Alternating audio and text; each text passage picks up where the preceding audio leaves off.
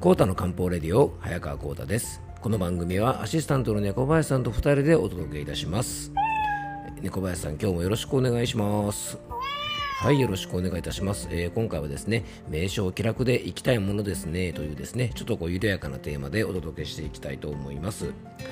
あの猫林さんね僕は今月は特に結構気合い入れてあのジョギングしてるじゃないですか。うんまあ、あの朝晩にねこの夏の時期はねしっかりジョギングしてるんですけど今月はねもうね猫林さんね220キロぐらい走ったんですよ。うんまあ、できればですね1日10キロで、まあ、300キロぐらいねちょっと目標で今月走りたいなと思ってるんですけどちょっと雨とかで走れない日もあったりしたのでね今ちょっと10キロぐらいビハインドかなあのなんですけどね、まあ、そうそうそんなねあの走ってる時にいつも音楽をね結構聴いたりしてるじゃないですかね。うん、あのジョギング中はですねポッドキャスト聞いたりとか音楽聞いたりとかねあのする時間で、まあ、体も動かしたりとかですね、まあ、インプットもしたりとか、まあ、好きな音楽でねリラックスしたりとか、まあ、僕的にはですね結構一石三鳥ぐらいのねすごく大好きな時間なんですよね。うん、でね、まあ、やっぱ何よりね、その走った後のビールがですね、普通に飲むビールよりも2倍ぐらい美味しいですからね、猫林さんね。うん、まあ、それもですね走ってる意味もあるんですけど、まあ、そうそうそんなねジョギング中なんですけどもあの聴いてる音楽がね最近はねめっちゃ懐かしい音楽にはまってるんですよね。何だと思いますか？いやトムキャットじゃなくてですね、あのトムキャットって懐かしいんでね、小林さんね、あのじゃなくてですね、中森明菜とね、工藤静香なんですよ。最近はですね走りながら中森明菜、工藤静香中森明菜、工藤静香と繰り返して、えー、あいみょん、あいみょんみたいな感じなんですよね、小林さん。うん。まあ、あいみょんはね、まあ、ちょっと冗談ですけどね、うん、あのでも懐かしい曲ね、あの中森明菜さんとかね、あのその辺の曲はですね、まあ、小学校時代とかね、子供の頃に聴いてた曲なんで、あの前もちょっとお話ししたようにですね、ノスタルジーにちょっとこう浸ることもできて、ノスタルジーを感じるってことはですね、心の癒しにも非常につながるんでね、あの皆さんももしよかったらですね、あの懐かしい音楽とかね、少し楽しんで見ていただきたいなと思うんですね。でね、それにしてもね、小林さんね、やっぱね、走ってる時にに聴く音楽で、やっぱりね、あの、走る時のタイムがね、全然違うんですよ。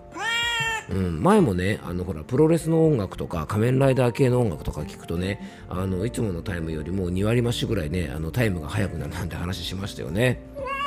でもね、それ以上にね、速く走れる曲見つけたんですよね、小林さん。うん、なんだと思いますね、小林さん。違う違う、それじゃなくてですね、実はね、あの懐かしいドラマの主題歌で、スクールウォーズのね、主題歌のヒーローなんですよ、ヒーロー。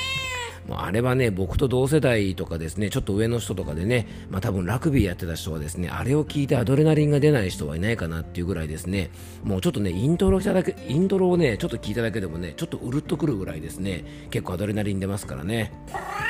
うんまあ、皆さんもね、ぜひですね、ここ一番気合を入れたいとかっていう時にですね、あの、スイッチを入れる曲なんかを探しておくと、あの、結構いいんじゃないかなと思います。あの、ジョギングとかですね、ワークアウトするときに、やっぱりね、ちょっとそういう曲があるとね、結構気合が入ってくると思うのでね、あの、もしよかったらそんな一曲を持つことも、あの、割と健康につながるんじゃないかなと思います。はい。えー、まとまりがなくなってきたんでね、猫林さん本題の方に入りましょうかね。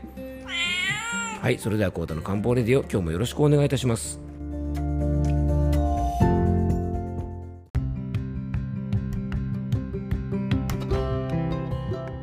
それでは今日の本題の方に入っていきましょう。で小林さん、さっきね、ほら、あのー、走りながら聴く曲で懐かしいのを聴いてるって言った時にね、トムキャットって言ったじゃないですか。うん、あのトムキャットって猫だからトムキャットにしたんですかね、小林さん。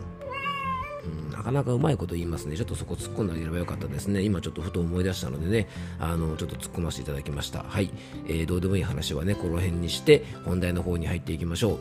えっ、とね、昨日のお話で、まあ、感謝することとか、ねぎらうことの大切さなんて話をですね、えー、ちょっとさせてもらったら、あの、リスナーの方からですね、いつも配信ありがとうございます。毎日大変ですよね、なんていうね、ねぎらいの言葉をね、猫林さんいただいたんですよ。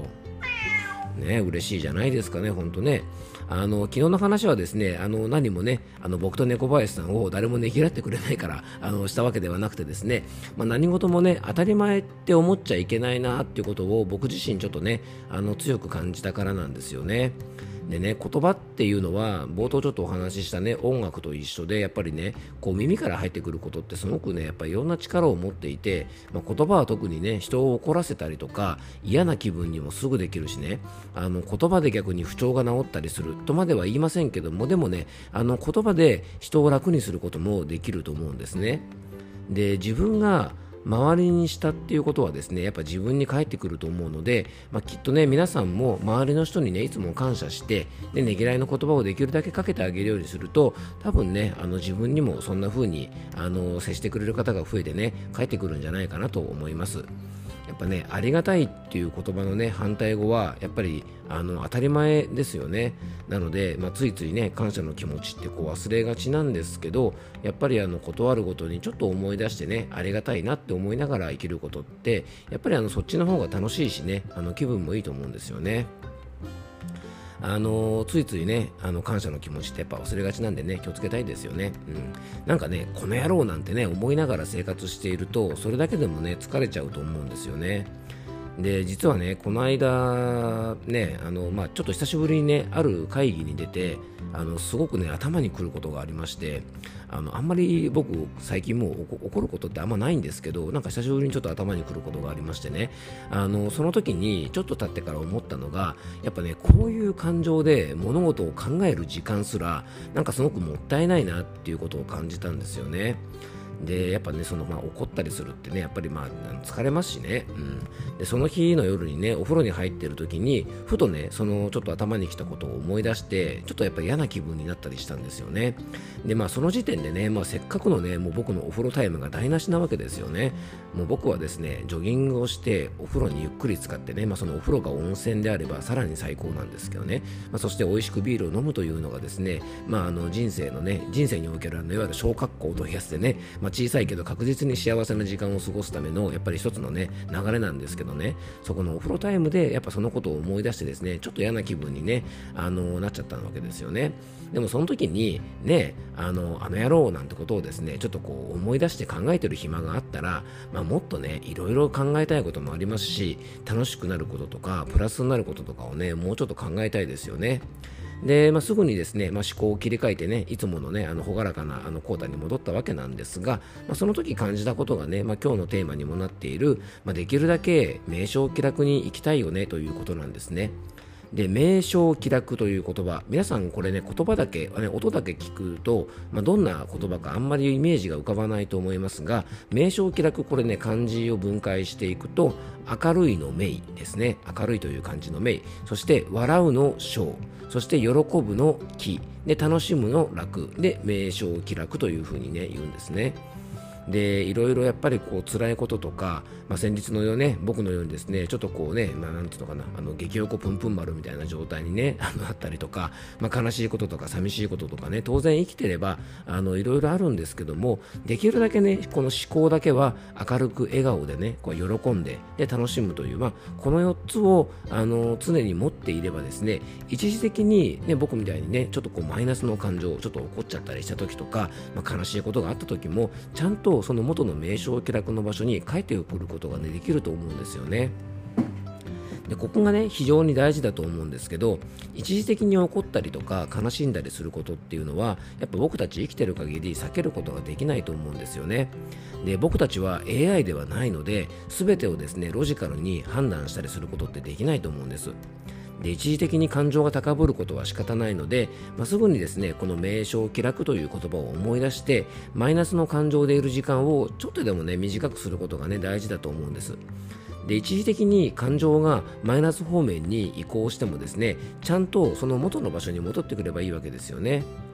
でよくね一度起こっちゃうとですね何日も不機嫌だったりとか、ね、悲しいことがあると何日も悲観に暮れてしまうようなことって結構あると思うんです。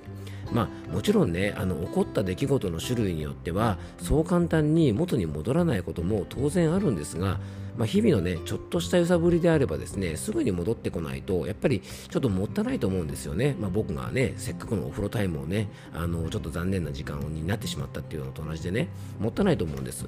で中医学では心の状態と体の状態はつながっていると常に考えます。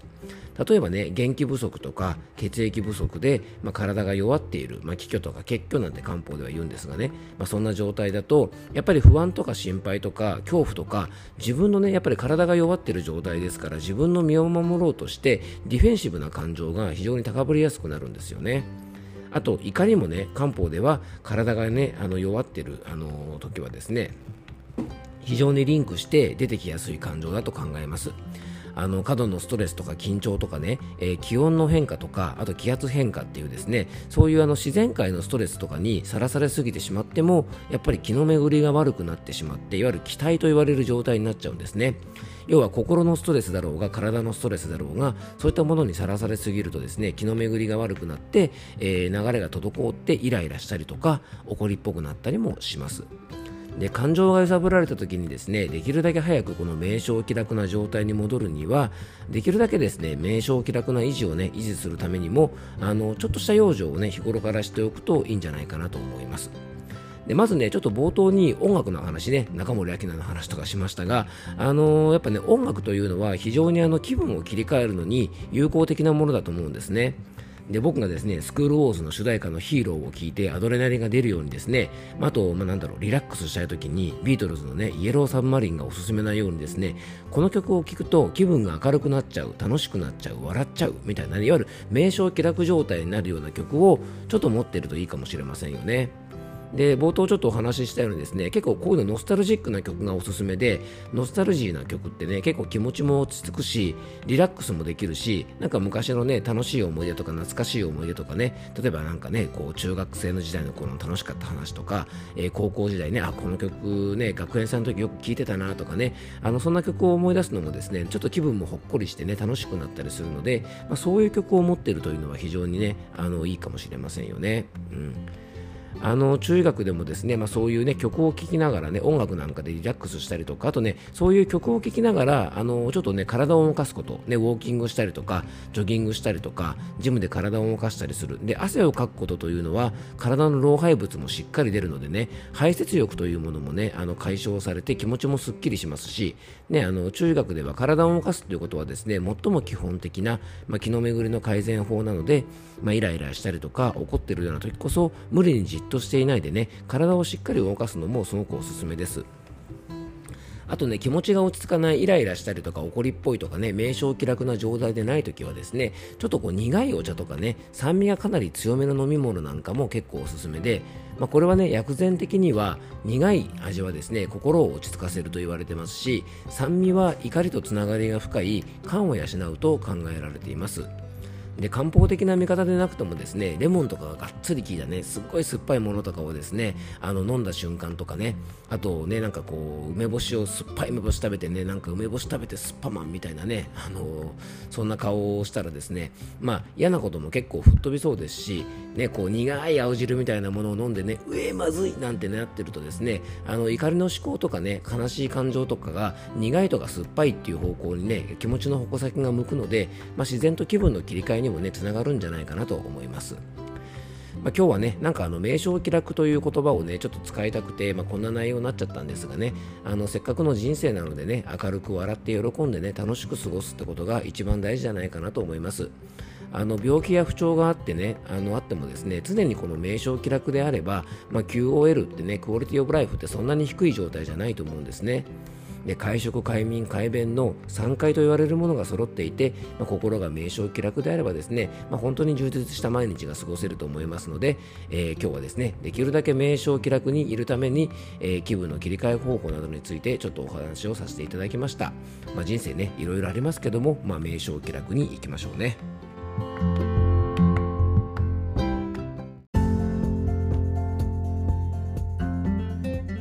はい、えー、今回もクロージングのお時間です。えー、今日はですね、名称気楽というですね、まあ、心の持ち方というかですね、あの気持ちの持ちようというかね、あの、なんて言っていいかね、ちょっとなかなかあの、すっきりした言葉では出てきませんけども、あの、そんな感じでね、常にあの、心の状態をあの保ってほしいということでね、お話をさせてもらいました。まあ、そういうね、名称気楽な状態でいるためにはね、猫林さんね、本題中でも話しましたが、やっぱり音楽が一番おすすめかもしれませんよね。うん、そうそう。ちょうどね猫林さんがね、あのー、前説の中で話してたのってトムキャットね懐かしいですよね。振られ気分でロックンロールとかね懐かしい曲ありますよね。でもね、トムキャットはですね、やっぱね、アニメのね、北斗の拳2の主題歌でね、あのー、なんだっけな、タフボーイっていう曲がね、なかなか彼かっこいいですよね。もうあれも多分聞きながら走ったらですね、多分ね、走りながら T シャツとか破きたくなるぐらいですね、結構気合が入ると思うのでね、あの皆さんもですね、ちょっと気合入れたいときはですね、あのトムキャットのタフボーイ、ぜひ聞いてみてください。はい。えー、最後に僕からご案内です、えー、この番組ではあなたからのメッセージや番組テーマのリクエストなどをお待ちしております。えー、メッセージやご質問は番組詳細に専用フォームのリンクを貼り付けておきますので、そちらからよろしくお願いいたします。えー、そしてですね、来月ですね、あの、9月のね、最後の水曜日に、えー、と、漢方のオンラインセミナーを開催したいと思っております。えー、秋の漢方的養生法ということでね、秋というですね、こう変わり目の時期を元気に過ごすためのね、まあ、いろんな養生法をちょっとお話ししたいと思いますので、えっと、明日、明後日ぐらいにはですね、えっと、ホームページ等で、えー、セミナーの申し込みができるような準備をしておきたいと思いますので、えー、9月のですね、最終の水曜日ですね、あの、ぜひ皆さんね、あの、夜の時間帯になりますが、あの、お時間空けといていただいてね、セミナーの方にも遊びに来ていただけたらなと思っております。えー、今日も聞いていただきありがとうございます。どうぞ素敵な一日をお過ごしください。漢方専科サーター薬房の早川浩太でした。では、また明日。